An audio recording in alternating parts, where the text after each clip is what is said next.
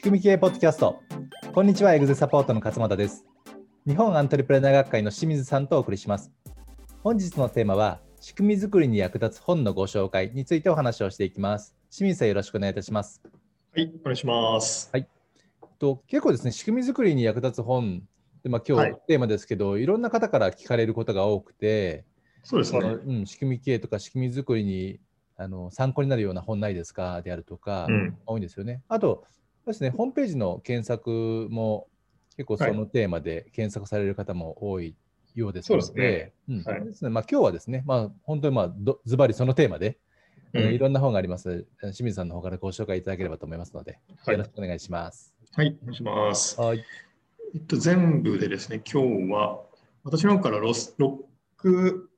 6 6冊ですね。はい。ちょっとご紹介したいなと思います。はい。ちょっとままず最初にですね、じゃあ1冊目として、ええ、これも手前味噌なんですけど、はい。初めの一歩を踏み出そう。まあまあそうですよね。それは絶対も必読、必読ですよね、はい。そうですね。はい。まあこれ手前味噌なんですけど、でも、こうビジネスを仕組み化するっていうコンセプトをやっぱ初めて世の中に広めて、はいうん、今も鉄板で売れてる本なんで、これちょっと欠かせないということで、これを紹介させていただいてそうですよね。この本読んですごいインスピレーションを得て、はい、で、自社の仕組み化まで構築してしまう人もね、まれにですけど、いらっしゃいますので、はい、はい、もう絶対読んだ方がいい本ですね、これは。そうですね。はい。まあ、これ、あの、漫画版も今出てますんで、えー、どちらかお好きな方ね、はい、内容同じなんで、うん、あの、どちらか好きな方で読んでいただければと思います。すね、はい。はい。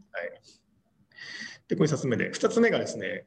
ちょっとこれ実際には2冊なんですけど、ちょっとシリーズものっていうことで1つにまとめてるんですけども、はい、えー、っとですね、これ21世紀のチェーンストアとチェーンストアのマネジメントっていう、この2冊ですね。はい、こっちの2冊まとめて1冊っていうふうに数えてますけども、はい、これ何かと言いますとですね、あの、えっと、もともとのお話をしますと、渥美さんっていうですね、はい、コンサルタントがいるんですけど、うん。もうお亡くなりになっちゃったんですけど、はい、その方は何をやったかっていうと、そのアメリカのですね、チェーンストア、まあ、例えば代表的なやつだと、ウォールマートですとか、うん、あとなんだろうな、ターゲットとかいろいろあるんですね。はい、チェーンストアって結構、あの仕組み化の代表的なビジネスモデルなんですよね。ね。はい、えー、1店舗を仕組み化して、それを横展開するっていうので広がるのがチェーン店。そうなんで、はい、要はそのガーバーさんとかもそうなんですけど、チェーンストアを研究して、えー、仕組み化を学ぶっていうのは非常にこう仕組み化を学ぶ上で役立つんですけど、うん。うん、でこの渥美さんという方はそのアメリカのチェーンストアのことを研究してですね、えー、それをこう日本の経営者たちに広げていったっていうことをやった人なんですよね。うん。はい、でそれでそのペガサスクラブっていう研究会を作って、はい、そのまあ、昔のねなんだっけ、えーと、ニトリとか、セブンイレブンとかですね、イトーヨーカドーとか、要は名だたるチェーン店、はい、今、日本にもあると思うんですけども、うん、そういう会社がまだ全然小さい頃にそのペガサスクラブに入ってですね、はい、でこの渥美さんから教えをこいて、で広げてたっていう、うん、まあ、一般には知られないんですけど、伝説的なこうコンサルタントがいるんですよね。そうですね。はい、うん、でこの方が、まあ、何冊も本を出してるんですけれども、代表的なやつがこの今言った21世紀のチェーンサーとチェーンサーのマジメントと。い。うやつですね。で結構ね僕もこの本結構読み漁ってあのいろんな、ね、言葉遣いとか、はい、あのノウハウっていうのを得てるですよね実はね。なるほど。はい、なので特にこのお店のえっと、経営されてる方、多店舗展開したいとか、うん、あとこれからチェーン店化したいとか、あとフランチャイズにしたいっていう方は、これかなりおすすめになっています。うん、そうですね。はい。はい、またちょっと注意点としては、あの時代的にその渥美さんがやってた時代っていうのは、うん、まあちょっとまだ、ね、何十年か前なんで、はい、どっちかっていうとこう組織の構造的にはトップダウン型のやり方っていうのが主流なんですよね。はい、なのでこのチェーンストアの渥美さんが提唱している本の内容もどっちかというと本当にトップダウンでルールをガチガチに決めてやっていくっていうやり方が主流になってます。はい、はい、これがちょっと僕らとちょっと違う部分ってあるんですね、うん、僕らどっちかっていうとそのコアバリューっていうのを憲法にして、はい、それトップダウンじゃなくてこうどちらかというとフラットな組織文化でやっていこうっていうところを推奨しているので、えーはい、それがちょっと違うっていうだけなんですよね。なるほど。まあ、そこだけ注意してみ見ていただくと非常に参考になるかなと思います。はいまあ、原理原則はね、考え方としては非常にあらゆるところが参考になる本だと思いますのでね。はい、そうですね。はい、はいこれが2つ目で、で3つ目はですね、はい、これも鉄板なんですけど、えー、無印良品は仕組みが9割という、うん、そうですね。まあ、日本においてなんかね、仕組みっていうと大体こういう本が結構有名ですけど、はい。はいまあ、実際これと初めの一歩を皆そうバイブルにされてるっていう人もね、うん、僕らの仲間にはいたりするので、はい、結構いいかなと思います。無ジグラムですよね。あ、そうですね、無ジグラム。うん、はい。で、無ジグラムもね、ちょっとこれ、うちのサイトの記事に書いてあるんですね、無ジグラムがどういうふうにできてるかっていうの。はい、そっちも結構アクセス多いので、もし、うん、あの詳しく知りたい方はうちのサイト見ていただくと、えー、載ってます。はい。はい。でこれ3つ目で。で、4つ目がですね、はい、この辺からはあんまりあの普通の人は知らないかなっていう本なんですけど、えーえー、4つ目が逆境経営っていう本で、はい、これはですね、あの日本酒好きな方だったらご存知だと思うんですけど、獺祭っていう日本酒がありますねと。うん、で、これは旭酒造酒造さんっていうところの、まあ、お酒なんですけれども、うんまあ、おそらく日本で今一番有名な日本酒かなと思うんですけど、ね、はい。で、これのですね、要は社長が書いた本がこの逆境経営っていう本になります。はいうん、で、この獺祭っていうお酒ってどういうふうに出来上がったかっていうと、まあ、普通日本酒ってあの杜氏さんっていう職人さんがいらっしゃって、うん、で、その人がこう酒蔵でその職人技を披露して作るのが日本酒なんですよね。はい。あの普通のやり方としては。うん、ただこの、えっと、朝日酒造さんは、その、まあ、ちょっとその獺祭出る前は、非常にこう業績が悪化してですね、で、その結果として、いろんなことに多角経営をしちゃったんですよね。うん、これだけであのお酒だけじゃもうやっていけないっていうことで多角経営をして、で、その当時いた当時さんにもね、愛想をつかされていな、いなくなっちゃったんですよね、当時さんが。そこでもうや日本酒も作れなくなっちゃったっていうとこから始まるんですよ、は。い、話が。まさに逆境ですね。そうですね、逆境になっちゃって、うん、はい、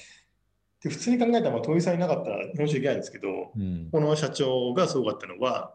じゃ当時さんがいなくても、うん、その職員技なくてもですね、日本酒ができるようにしようということで、うん、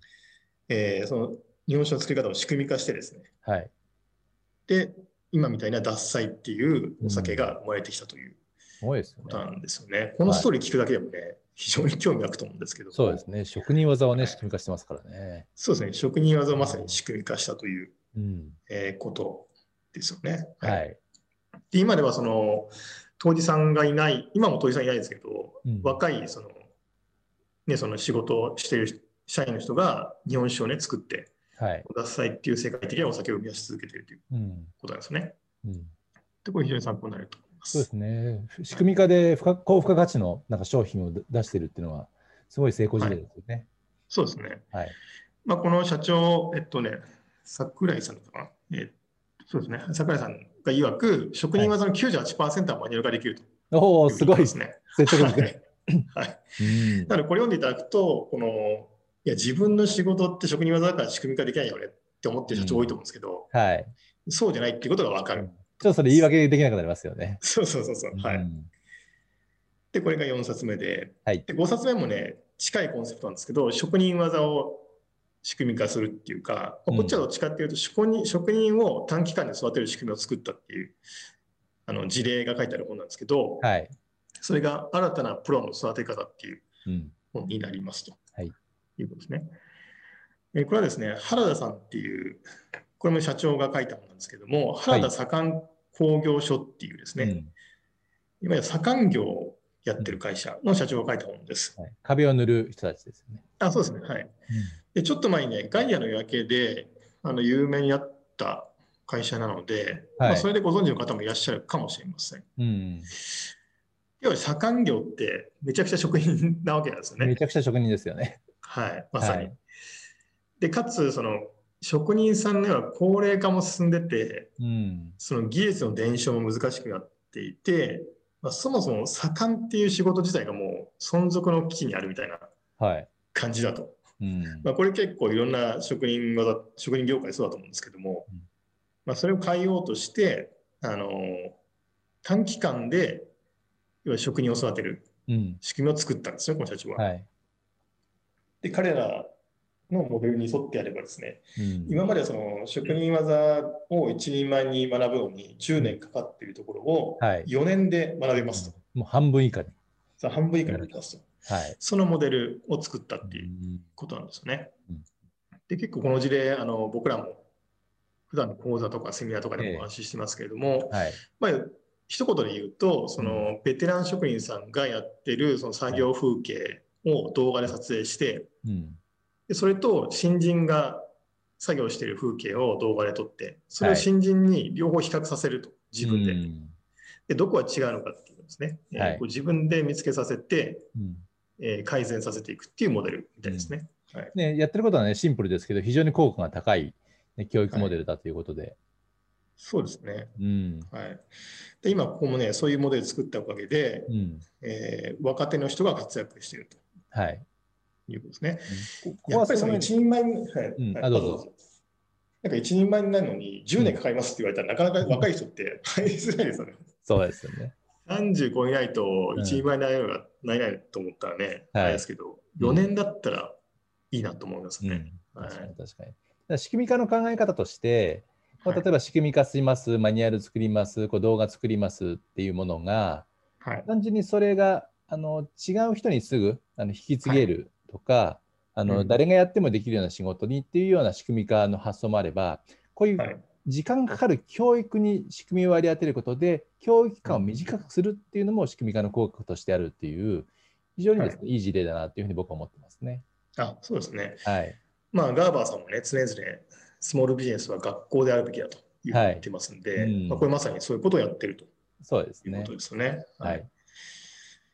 で、これご説明して、はい、最後はですね、最後で。うん、えっと、これはビジネスマンの方ならご存知だと思うんですけども、スーパーホテル、はい、あ泊まりましたね。えー、ビジネスホテルがありますけれども、えー、ここの仕組みも結構すごくて、そこの社長と、あと、金井さんっていうね、結構有名な、あの、なんていうかな、人材教育とかリーダーシップとか組織論で有名な教授がいるんですけども、その方との対談の本があります。はい、で、タイトルは、えー、スーパーホテルの仕組み経営っていう。はい、僕らのまんまでまんま、ちょっと関係はないんですけどね、僕は。関係ないですけど。たたまたまタイトルが同じっていう。そうです、そうです。はい。いろんなね、仕組み系のね、あの仕組み関係の本も僕もものすごい大量あるんですけど、はい。その本だけ、あ、仕組み系だと思いながら。そうですね。直近のやつはあんまりないですよね。はい。そう。で、このスーパーホテルがすごいところは、えっと、安さと利用者にとっての利便性、うん、これ2つ両立してるということかなと思うんですよね。うんはい、で普通安いと利便性は下がるし、うん、あのなんていうかな対応もやっぱりおざなりになると思うんですけども、はい、一方で利便性を高めようと思ったらやっぱり高いお金もらわないとできないと。うん、大体こうどっちかの方向に行く行きます？よねと会社って。はい、低コスト路線かあの高級路線かっていう話なんですけど、うん、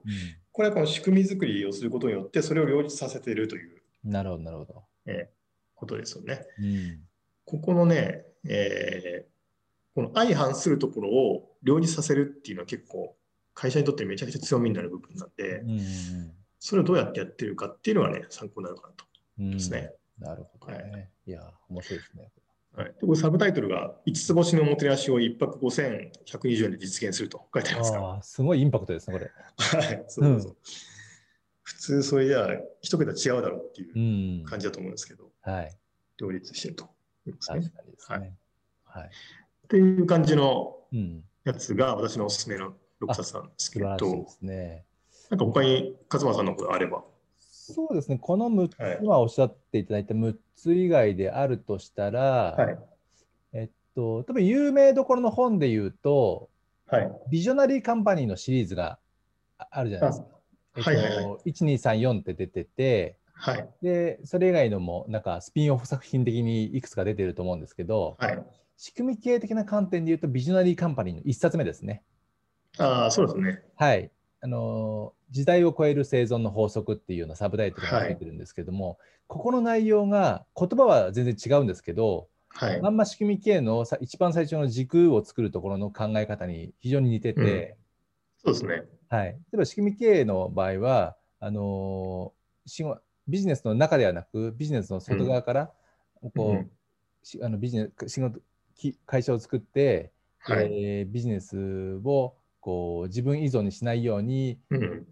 作っていきましょうと。いうような言い方をするんですけど、ねはい、このビジョナリーカンパニーではです、ね、それをね、時を告げるのではなく、時計を作るとかっていうような言い方をするんですよね。うん、で自分が中に入って時をこう告げると、何時ですよとかビジネスで自分が一生懸命やる、うん、それはもう俗人型ですよと、あなた依存ですよと。で世に言うよカリスマ経営者っていうのは結構その俗人型になってしまっていると。うん、そうではなくて、目立たないんだけど、外側からこの時計自体を作るっていうような働きかけをする形が、はい、まあ、いいですよっていうような言い方をしてるんですけど、うん、それがですね、まさに考え方としては同じだなっていうふうに思いますよね。ああそうですね。うん、ビジョカンパに関しては、えっと、前のポッドキャストでもたかな。そうですね。確かに、やったと思いますね。はい。はい、で当然、その基本理念とか、はい、あと、ビジョナリーカンパニーでは BHAG っていうような、BHAG っていう書いて、はい、あの、すごいお大きな夢、はい、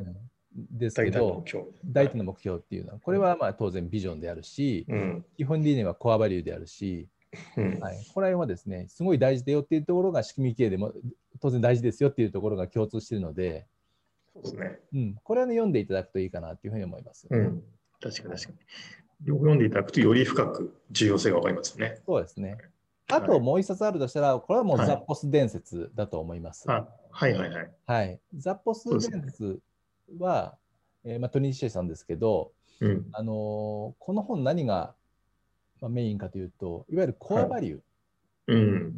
ん、先ほどね、清水さんもおっしゃった、その階層の上のトップダウン型ではなくて、コアバリューを中心としてビジネスを作っていくと、仕組みを作っていくっていうお話のまさに、うん、あの最高のモデル、事例だと思うんですよね。うん、そうですね。はい。だからコアバリューの大事さっていうのが、意外にですね、理念作っても、うん、現場に浸透してないとか、